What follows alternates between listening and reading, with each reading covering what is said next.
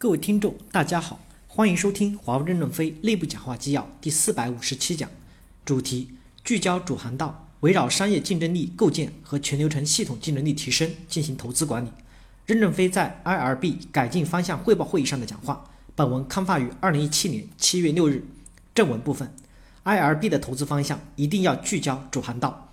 第一小点，投资方向一定要聚焦主航道，要梳理乱投资的行为，都并到主航道上来。胡总说了，我们下午茶就集中精力吃几个甜点，剩下的让别人做。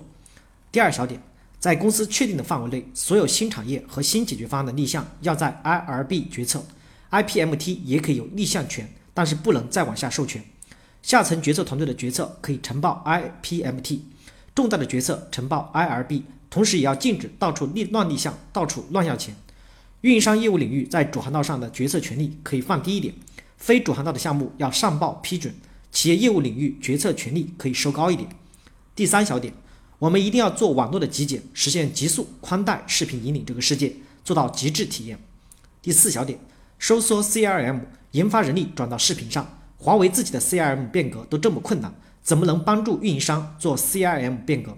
视频已经出现机会仓，我们要把 CRM 业务策略调整出来的资源投入到视频等战略机会点上去。让这些有经验的员工在上岗点立功，快速的晋升。视频是比较复杂的技术，有经验的员工比招新员工进来要效果好得多。第五小点，收缩边缘化的产品，梳理乱投资的行为，关注车联网技术开发，能源要聚集好，做好部件。无人驾驶我们不可能称霸世界，称霸世界一定要掌握数据，我们没有优势。我觉得聚焦在车联网上，可能还可以称霸。车联网技术要开发，利用车联网实现无人驾驶是其他公司的事情。能源我们要往小功率做，往手机里做，往模块里做，来实现赶超。公司原来投资分散，有我的责任。EMT 批评我讲过话，说只要有更高的利润能养活自己就行。我检讨过去的事，我承担责任。第六小点，笔记本电脑要走向高端化，减少低端化。第七小点，重视低端手机。这个世界百分之九十几都是穷人。有双低端手机有穷人的市场，不要轻视他们。华为也要做低端机，我们的老产品沉淀下来，可能就是做低端机。一产品的竞争力是商业竞争力，而不仅仅是技术。IRB 要注重商业的成功。第一小点，产品的竞争力要的是商业竞争力，而不仅仅是技术。我认为这次 IRB 的改革一定要注重商业的改革，以商业为中心，不要只走到技术的牛角尖里面去。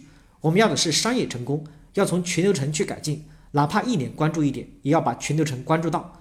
过去三十年，管理逐渐累积做加法，最后就会包袱太重，汤汤，我们就完了。我们现在就要搞川普日落法，给管理做减法。我们过去是技术导向的公司，包括选拔干部也受到很大的影响。往往能力强的人提得快，能力强也是考评考出来的。我们的考评任职资格管理是以技术能力为导向，没有商业成功的技术导向有什么用？所以。我们坚持以责任结果为导向选拔和晋升员工。我们要打破做低端产品的人就低端，做高端产品的人就高端这个僵局。低端产品如果赚钱好，就一样可以拿高职级的待遇。我们对价值的评价要用商业的成功来评价，而不是用高端复杂的技术来评价。任职资格现在都是以能力来评价，这样在前方，比如非洲作战肯定吃亏了。虽然产粮食多，但是能力弱。我们要用商业成功结果为导向来进行评价。第二小点，IRB 要提倡端到端的改进提升，牵引产品的易交付、易维护、易用性等全流程商业竞争力的改进，而不是只关注产品技术。当今面临的竞争是分布在全流程各领域中的。现在我们卖给全球的基站都是一样的，欧洲发达城市用，非洲落后地区也用，珠穆朗玛峰也用。即使有时我们反复跟客户解释我们的产品好，但到非洲投标没有成本的优势。客户说其他运营商的简易基站也能用呀。在越南遭遇史上最强的台风，其他公司的铁塔都塌了，就华为的塔铁塔还在。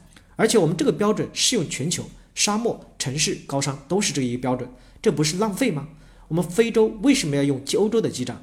非洲国家首都城市可以用欧洲的标准，边远地区为什么也要用那么高的标准？